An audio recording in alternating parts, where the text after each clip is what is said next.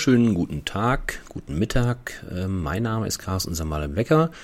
Ich begrüße Sie zu einer weiteren Folge meines Steuerberatungs- und Finanzen-Podcasts für Heilberufe. Wenn Sie meinen Podcast regelmäßig oder öfter hören, angehört haben in der Vergangenheit, dann werden Sie sich erinnern, ich hatte um den Jahreswechsel herum ähm, im Dezember einige ähm, ja, Tipps in zwei Folgen zum Jahresende und zu Beginn diesen Jahres zwei Folgen mit Tipps zum Jahresanfang. Daran möchte ich anknüpfen. Ist zwar schon Februar, aber das Jahr ist noch lang, deswegen lohnt sich sicherlich nochmal ein Blick darauf, was wir ähm, als Unternehmer, die heutige Folge bezieht sich also auf Steuertipps zum Jahresanfang für Unternehmer, die wir alle sind, ähm, ja, was das Jahr noch mit sich bringt. Ähm, ja, es gibt also einige Dinge, die auch nichts zwingend etwas mit Corona zu tun haben, aber auch das ist natürlich wieder der Fall. Wie soll es anders sein? Ähm, und ähm, ja, Sie werden gleich merken oder hören, dass es das ein oder andere gibt, was auch Ihnen sicherlich ähm, ja, Hilfe, Hilfe oder helfen könnte. Ähm, ich fange an mit dem ersten Punkt, das ist der sogenannte Investitionsabzugsbetrag. Ähm, kleine und mittlere Betriebe dürfen bereits seit vielen Jahren für geplante Investitionen ähm, Plan ist innerhalb der nächsten drei Jahre, also Planungshorizont für die nächsten drei Jahre. Sie dürfen außerhalb der sogenannten Bilanz eine steuerfreie Rücklage bilden, den sogenannten Investitionsabzugsbetrag. Da das ein Zungenbrecher ist, werde ich demnächst oder weiterhin die Abkürzung IAB verwenden. Also der IAB kann erstmals bereits für das Jahr 2020 in Höhe von bis zu 50 Prozent, bisher waren das 40 Prozent, jetzt sind es 50 Prozent der voraussichtlichen Anschaffungs- oder Herstellungskosten gebildet werden. Zudem würden, wurden ähm, die Fördervoraussetzungen vereinheitlicht. Die sogenannten Betriebsvermögensgrenzen wurden komplett aufgehoben für alle gewerblichen Unternehmen, Freiberufler, also unser eins und Land- und Forstwirte gilt eine einheitliche Gewinngrenze in Höhe von 200.000 Euro. Das heißt, nur kleine und mittlere Unternehmen, deren Gewinn im Wirtschaftsjahr 200.000 Euro nicht übersteigt, dürfen diesen IAB bilden. Begünstigt sind wie bisher nur Wirtschaftsgüter, die im Jahr der Investition und im Folgejahr ausschließlich oder zumindest 90 Prozent im Betrieb genutzt werden. Künftig sind aber auch Wirtschaftsgüter begünstigt, die für betriebliche Zwecke vermietet werden. Das heißt, ähm, der, die Grundvoraussetzung ist die Gewinngrenze von 200.000 Euro. Jetzt wird es natürlich viele Zuhörer geben, die sagen, ja, ich bin über 200.000 Euro, kommt für mich nicht in Frage. Ja, es gibt aber auch mit Sicherheit genügend äh, Zuhörer, die eben unter 200.000, vielleicht auch Corona-bedingt unter 200.000 liegen. Ähm, dann ist es, wie gesagt, so, wenn Sie in den nächsten ähm, ja, drei Jahren Investitionen planen, können Sie, ich meine, das ist jedes Jahr aufs Neue, nur dieses Jahr sind die Voraussetzungen halt etwas anders, können Sie halt diese besagte Rücklage bilden. Ähm, Sinn der Sache ist ähm, im Prinzip vom Grundsatz her, dass Sie ähm, Ihre Steuerlast in dem jeweiligen Jahr mindern, damit ähm, Liquidität zurückbehalten bzw. ansparen können um dann davon die Investition tätigen zu können. Ähm, dass das kein Steuergeschenk im, im klassischen Sinne ist, ähm, ja, ist auch relativ klar. Das heißt, wenn Sie ähm, die Investition tatsächlich dann tätigen, wird der ähm, Effekt im Prinzip nachgeholt, der Effekt des Steuersparens in Anführungszeichen wird also nachgeholt. Das heißt, die Investitionskosten, die Anschaffungskosten werden letztlich um die, ähm, den IAB gemindert, sodass sich die laufende Abschreibung dann entsprechend mindert und Sie über die Zeit dann eben diese, diese einmal gebildete Rücklage ähm, gegenüber dem Finanzamt ja in Anführungszeichen rückgängig machen. Ist alles in der Umsetzung ein bisschen kompliziert, deswegen will ich da gar nicht weiter darauf eingehen. Das heißt, also es ist kein Steuergeschenk, es ist im Endeffekt eine Steuerverschiebung aber ähm, wie gesagt, ähm, um Liquidität anzusparen, ist das sicherlich ein geeignetes Instrument in den besagten Gewinngrenzen. Ein zweites Thema ist sicherlich äh, sehr spannend. Ähm, das war jahrelang nicht möglich. Jetzt ist es wieder möglich und das ist die sogenannte degressive Abschreibung. Abnutzbare materielle Wirtschaftsgüter des Anlagensvermögens konnten bislang nur linear das heißt in gleichbleibenden Jahresbeträgen über die betriebsgewöhnliche Nutzungsdauer abgeschrieben werden. Dieses kann also jetzt auch wieder degressiv, das heißt in fallenden Jahresbeiträgen oder Beträgen stattfinden. Voraussetzung für diese degressive Abschreibung ist, dass die Wirtschaftsgüter zwischen dem 1. Januar 2020 und dem 31. Dezember 2021 angeschafft bzw. hergestellt werden. Die degressive Abschreibung beträgt 25 Prozent beziehungsweise höchstens das 2,5-fache der linearen Abschreibung. Also einfaches Beispiel. Ähm, Sie haben irgendein Praxisgerät erworben. Ähm, bisher war es so, nehmen wir mal an, ähm, das beträgt 20.000 äh, Euro. Irgendein Gerät, ist jetzt völlig egal was. Ähm, die Abschreibungsdauer, das heißt also diese betriebsgewöhnliche Nutzungsdauer, sprich Abschreibungsdauer, beträgt, ähm, nehmen wir mal an, fünf Jahre dann war das die Folge, Sie können die 20.000 Euro Anschaffungskosten durch fünf Jahre, also heißt vier Jahre, äh, 4.000 Euro pro Jahr für die nächsten fünf Jahre absetzen. Das heißt, Ihren Gewinn mindern. Jetzt ist es so, gleicher Fall, 20.000 Euro Anschaffungskosten. Also wie gesagt, wichtig ist der Zeitraum 1.1.20 bis 31.12.21. Wieder 20.000 Euro Anschaffungskosten. Dann beginnt die Abschreibung im ersten Jahr mit 25 Prozent.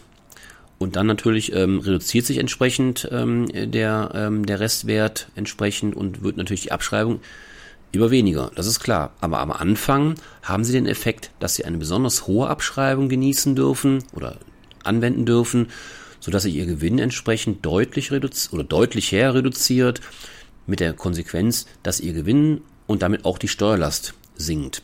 Das heißt also ähm, durchaus eine interessante Variante, und ähm, bei anstehenden oder im Jahr 2020 getätigten Neuanschaffungen sollten Sie darüber nachdenken, ähm, ja, diese degressive Abschreibung ähm, ja, in Angriff zu nehmen oder in, umzusetzen.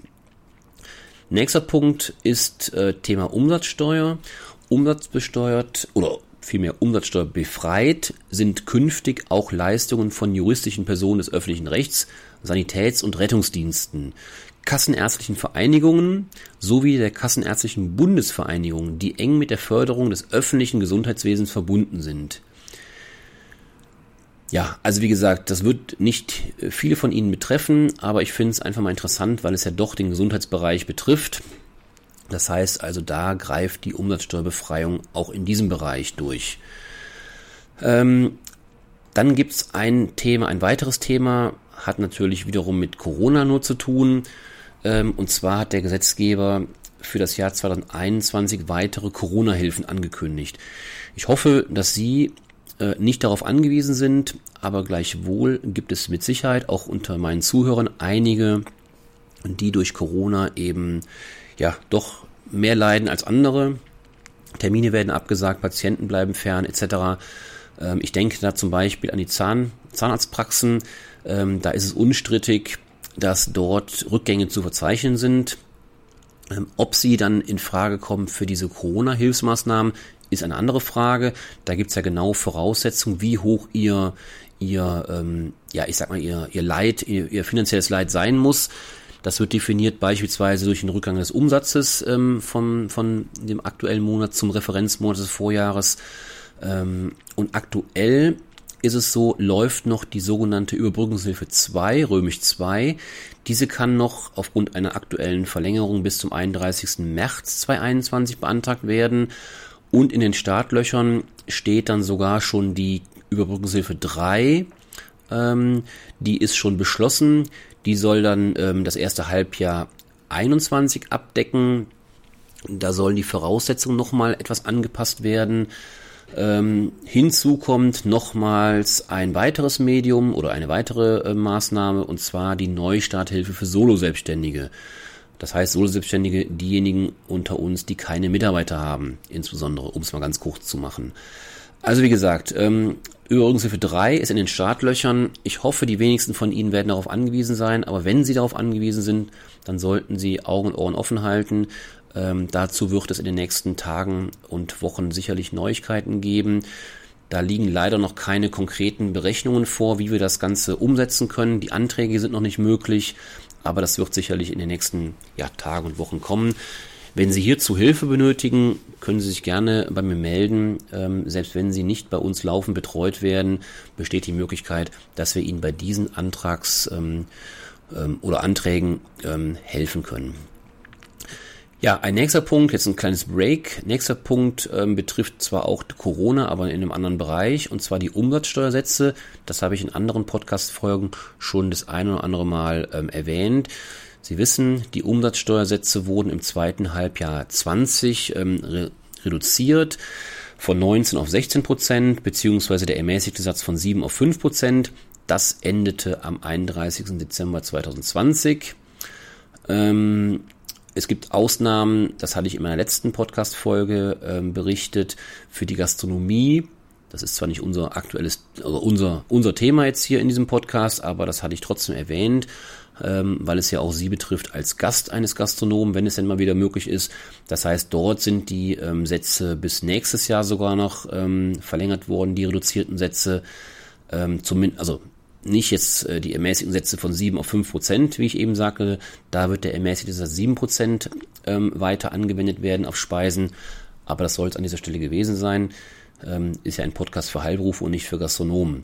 Ähm, deswegen Sie als ähm, Heilberuf, wenn Sie denn mit der Umsatzsteuer zu tun haben, das kann ja durchaus der Fall sein, dass Sie beispielsweise umsatzsteuerpflichtige Leistungen erbringen. Ich denke da an, ähm, ja, an den Verkauf von Hilfsmitteln, Zahnbürsten, äh, Kontaktlinsen oder aber auch das Erbringen von Schönheitsleistungen, ähm, Faltenunterspritzung etc. kann ja durchaus ähm, ähm, das Thema Umsatzsteuer ähm, implizieren. Wenn Sie also davon betroffen sind, denken Sie bitte daran, ich hoffe, das haben Sie schon gemacht, ähm, dass Sie zum 1. Januar 21, also diesen Jahres, Ihre Kassensysteme bzw. Abrechnungssysteme wieder auf die neuen Sätze bzw. die Sätze, die auch vor dem 1.7. letzten Jahres galten, sprich 19% und 7% wieder umstellen. Wie gesagt, wird die wenigsten von Ihnen betreffen, aber die, die davon betroffen sind, müssen da unbedingt darauf achten, dass sie da keine Nachteile erleiden. Das nächste Punkt, der nächste Punkt, ähm, auch wieder Thema Corona, ist, dass die Stundung von Steuern verlängert wurde. Unser Bundesfinanzministerium hat eine Vielzahl von Regelungen verlängert, um für alle Unternehmen, die nachweislich unmittelbar und nicht nur unerheblich von den Auswirkungen der Corona-Krise betroffen sind, steuerliche Erleichterungen zu schaffen. Das heißt, diejenigen unter Ihnen, die halt ähm, ja, betroffen sind, können auch von diesen Regelungen profitieren. So wurde zum Beispiel die Frist für zinslose Stundungen von Steuern, die bis Ende März 21 entstanden sind bzw. entstehen werden, längstens bis Ende Juni 21 verlängert. Hierfür muss allerdings nochmal ein, nochmals ein gesonderter Antrag bis Ende März 21 gestellt und begründet werden. Anschlussstundungen dann wiederum können nur mit angemessener Ratenzahlungsvereinbarung längstens bis Ende diesen Jahres gewährt werden. Anderes, anderer Aspekt in dieser Thematik sind, ähm, ist, die, ist die Angelegenheit Vollstreckungsmaßnahmen werden ausgesetzt, also für Steuern, die bis Ende März 21 entstanden sind werden Vollstreckungsmaßnahmen bei betroffenen Steuerpflichtigen, also nicht bei allen per se, sondern eben nur bei Corona-bedingten ähm, ja, Beeinträchtigungen, bei diesen Steuerpflichtigen werden diese Vollstreckungsmaßnahmen bis Ende Juni diesen Jahres ausgesetzt. Diese Frist kann längstens bis Ende des Jahres verlängert werden, sofern eine angemessene Ratenzahlung vereinbart wird. Zudem sollen Säumniszuschläge im ersten Halbjahr 21 grundsätzlich und bei angemessener Ratenzahlung auch bis Ende des Jahres erlassen werden. Nächster Aspekt ist die Anpassung von Vorauszahlungen, von den Einkommensteuervorauszahlungen. Nachweislich, unmittelbar und nicht unerheblich negativ wirtschaftlich betroffene Steuerpflichtige können auch in diesem Jahr, also in 21, bei ihrem Finanzamt eine Anpassung der Vorauszahlung zur Einkommensteuer, ähm, im Übrigen auch natürlich andere Steuerarten, ich denke an die Körperschaftssteuer zum Beispiel, wenn Sie zum Beispiel eine MVZ, eine MVZ GmbH oder einen Pflegedienst in Form einer, in Rechtsform einer GmbH haben, gilt das natürlich auch für diese Fälle. Ähm, dort können Sie eine Anpassung der Vorauszahlung ähm, ja, vornehmen durch Antrag bei Ihrem Finanzamt. Damit geringere Vorauszahlungen oder möglicherweise sogar Vorauszahlungen in Höhe von null festgesetzt werden können, ja, sollten Sie glaubhaft die Höhe des Umsatzrückgangs und das sich daraus ergebenden Rückgangs des Gewinns ja, geschätzt werden bzw. plausibel gemacht werden. Da ist ja natürlich auch Ihr Steuerberater gefragt. Wenn Sie da Hilfen brauchen, Unterstützung brauchen, melden Sie sich gerne. Da auch da helfe ich Ihnen sehr gerne weiter.